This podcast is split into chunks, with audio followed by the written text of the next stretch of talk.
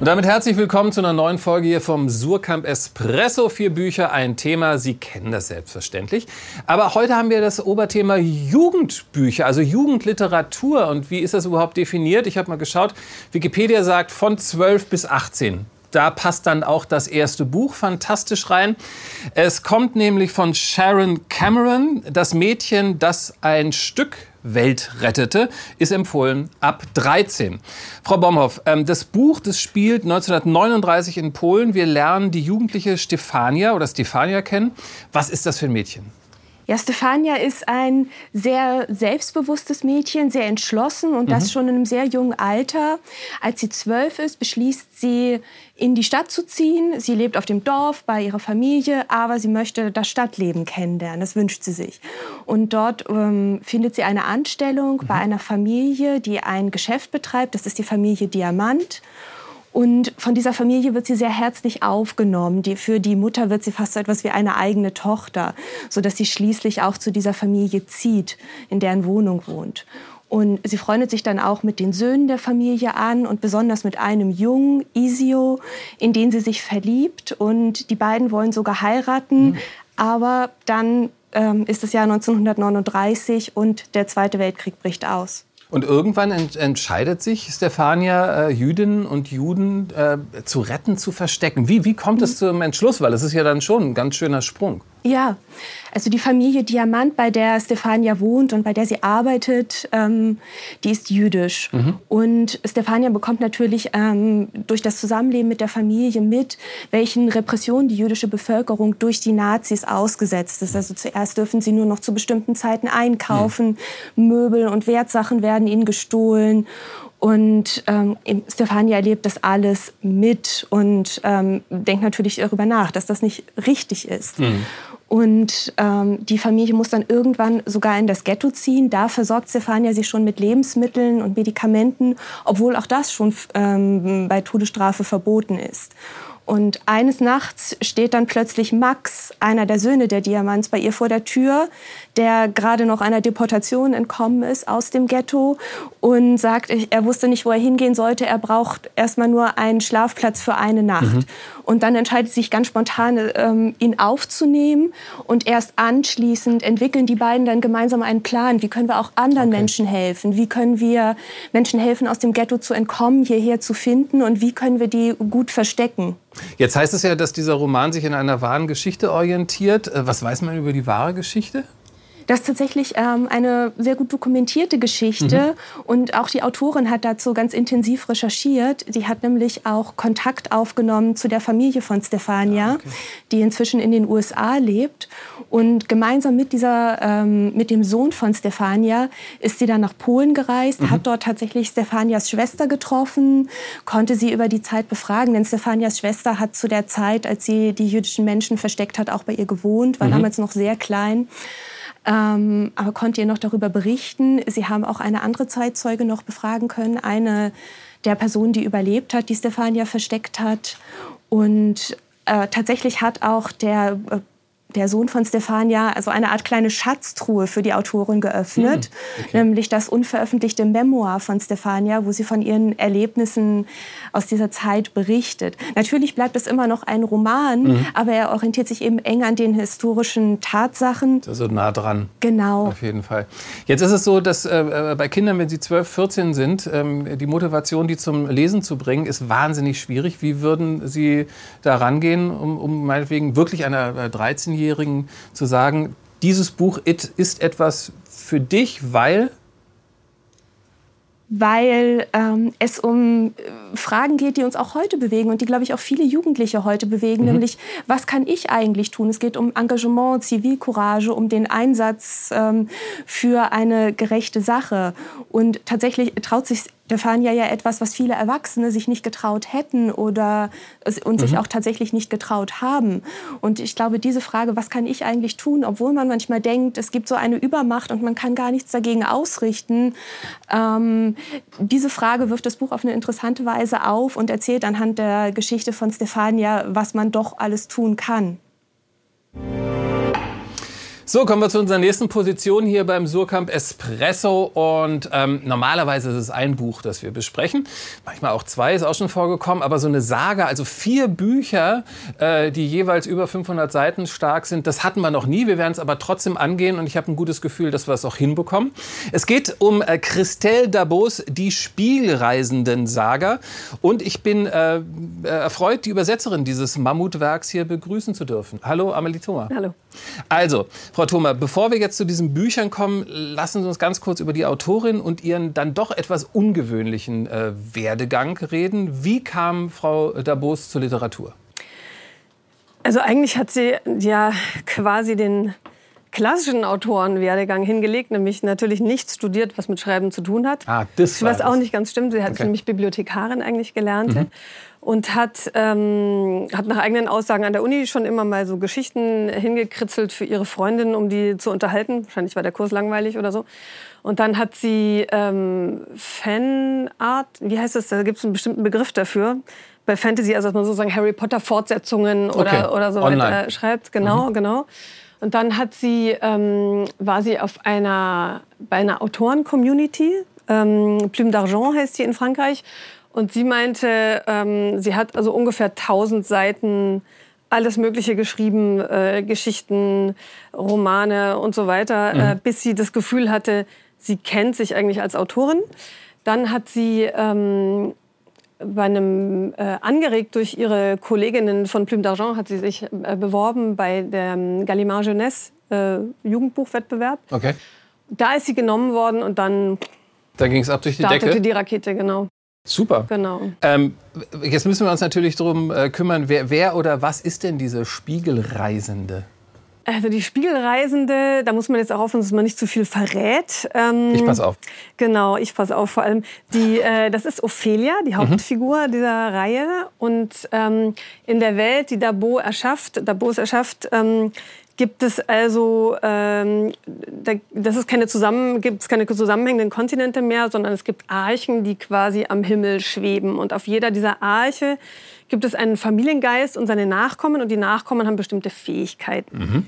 Und ähm, die Nachkommen äh, der, des Familiengeistes von Anima, also Ophelias Familie, die haben eben bestimmte ähm, Fähigkeiten, die mit der Materie zusammenhängen. Also sie können irgendwie Sachen verformen und lebendig machen, animieren eben. Okay. Und, ähm, und Ophelia hat eine besondere Ausprägung dieser Kraft, nämlich sie kann in ihr Spiegelbild eintauchen und aus einem anderen Spiegel, in dem sie sich schon mal gesehen hat, wieder auftauchen. Also jetzt zum Beispiel in den Badezimmerspiegel rein und im irgendwie Spiegel auf der Schultoilette wieder raus so.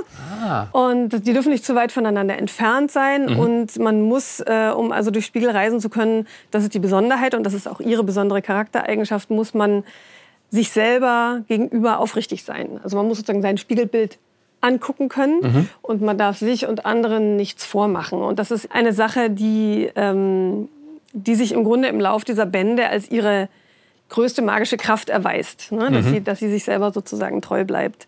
Und ähm, dann gab es eben noch einen Spiegelunfall, den sie hatte, als sie ganz jung war. Da ist sie, hat sie das geübt, durch Spiegel zu gehen und ist stecken geblieben.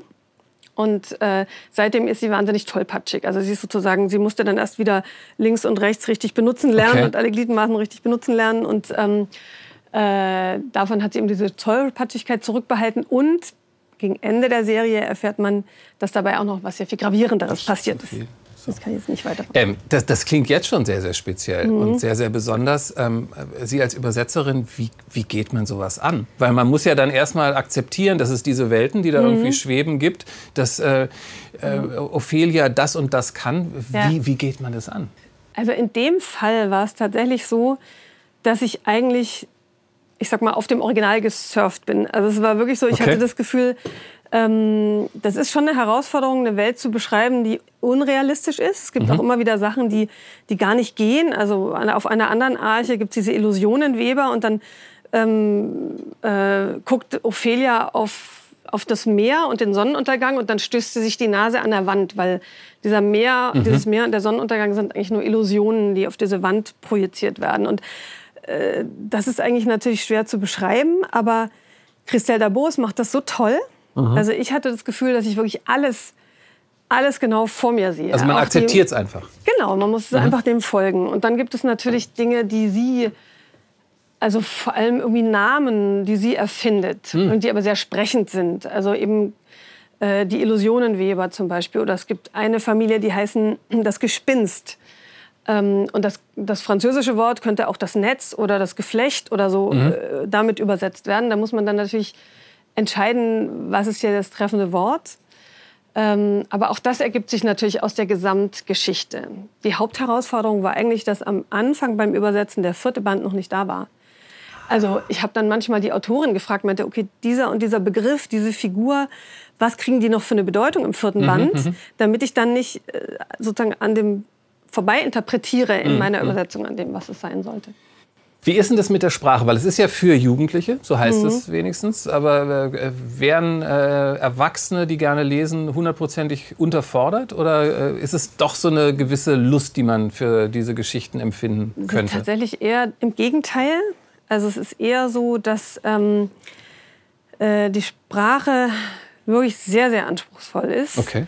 Ähm, dazu kommt noch, dass Schriftfranzösisch immer ein bisschen gedrechselter ist. Mhm.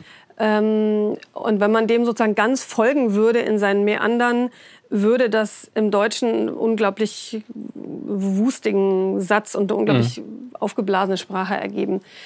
Das heißt, ähm, also das ist natürlich auch eine Sache, dass man das in der Übersetzung so ein bisschen runterdimmt, ne? dass es mhm. den gleichen Effekt hat im Deutschen. Und trotzdem ist es immer noch so, dass es, ähm, es ist auch herausfordernd erzählt. Also sie ist nicht, es ist nicht so, dass sie, äh, ne, man steigt ein in dieses Buch und am Anfang versteht man diese Welt nicht in den ersten Kapiteln. So, man okay. muss sich darauf einlassen, dass man die Stück für Stück präsentiert bekommt. Und ähm, das ist zum Beispiel was, ich habe im Vergleich andere Jugendbuch, äh, andere Fantasy-Bücher gelesen, die heute geschrieben sind und da ist mir aufgefallen, dass das meiste eben sehr viel expliziter erzählt ist. Ne? Es wird mhm. sehr viel mehr ausdekliniert und dass, dass man genau weiß, was wo ist, das macht sie nicht. Und insofern ist es für viele Jugendliche schon eine Herausforderung, sich mhm. das zu erschließen.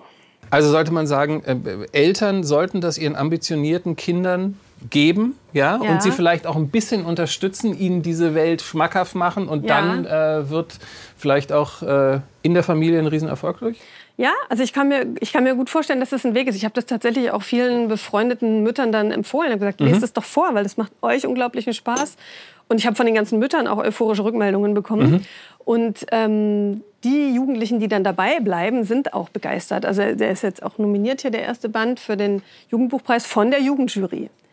Also es ist, ähm, aber es ist eben vielleicht auch wie alles, was einen neuen Trend setzt. Irgendwas, was natürlich auf was Bestehendem aufbaut, aber mhm. in einer ungewöhnlichen Weise variiert, die erstmal herausfordernd ist. Ja? Und, aber es ist einfach es ist was Besonderes. Wirklich besondere Bücher, muss man sagen. Spannend. Danke. Mhm. Es war auch ein Fest, die zu übersetzen. Es hat total Spaß gemacht. Nachdem wir gerade eine ganze Saga besprochen haben, kommen wir jetzt hier zum Abschluss äh, des Surkamp Espressos zu einem Buch, ähm, das ein Seitensprung ist. Also ein Buch, das nicht hier bei Surkamp erschienen ist und trotzdem, man glaubt es kaum, eine Legende äh, in sich. Ja? Frau Thoma, was haben Sie uns denn Schönes mitgebracht? Ich habe Momo mitgebracht, äh, mein uraltes Lieblingskinderbuch. Mhm. Ähm, weil ich immer wieder darüber nachdenke und finde, dass vielleicht jeder Mensch das alle fünf Jahre mal wieder lesen sollte, mhm. um sich daran zu erinnern, dass man Zeit nicht sparen kann. Ähm, also Momo ist ja die Geschichte von dem kleinen Mädchen, was in dem Amphitheater wohnt und äh, was einfach unglaublich gut zuhören kann. Also le alle Leute, die irgendwie Sorgen oder Probleme oder irgendwas haben, kommen zu ihr und sie sitzt einfach da und hört zu und dann fällt den Leuten selber ein, was die Lösung ist. Und ähm, sie hat Freunde in ihrem Amphitheater und das Ganze zeichnet sich vor allem dadurch aus, dass alle sehr viel Zeit füreinander haben. Mhm. Und irgendwann kommen die grauen Herren und sagen, Mensch, ihr könntet doch, also besuch doch deine alte Mutter nicht immer, das ist doch Zeitverschwendung, spar die Zeit doch lieber, mhm. dann kannst du was Besseres damit machen. Und äh, was die Menschen nicht wissen, die versuchen Zeit zu sparen, ist, dass äh, die grauen Herren ihre Zeit rauchen und nur davon leben. Die leben nur von der gesparten Zeit der anderen und die Menschen werden immer unglücklicher und immer unglücklicher, weil sie sich keine Zeit mehr füreinander nehmen. Und am Ende rettet ähm, Momo zusammen mit der Schildkröte Cassiopeia die Menschen und gibt ihnen ihre Zeit zurück. Und äh, immer wenn man selber in so eine Zeitspirale gerät und denkt, oh, ich muss Zeit sparen, ich kann jetzt hier nicht anrufen und ich kann jetzt keinen Sport machen und ich kann, dann denke ich dran, die grauen Herren rauchen meine Zeit. Alle fünf Jahre? Alle fünf Jahre, glaube ich, sollte man es lesen. Und man sollte es wahrscheinlich auch seinen Kindern vorlesen, weil es ist natürlich von 1973 im Thielemann Verlag erschienen. Ähm, und äh, das ist noch sehr ausführlich formuliert. So formuliert man heute nicht mehr in Kindern- und, und Jugendbüchern. Und das ist auch eine gewisse Hürde. Aber ich glaube, dass es auch vielleicht eine schöne Gelegenheit wäre, Zeit zu verschwenden wenn man seinen Kindern dieses Buch vorlesen würde. Welch schöner Abschluss. Das machen wir. Vielen, vielen Dank für den Besuch. Gerne. Und äh, danke auch Ihnen, dass Sie diesmal dabei waren hier beim Surkamp Espresso. Wir sehen uns das nächste Mal wieder, wenn Sie Zeit und Lust haben. Tschüss.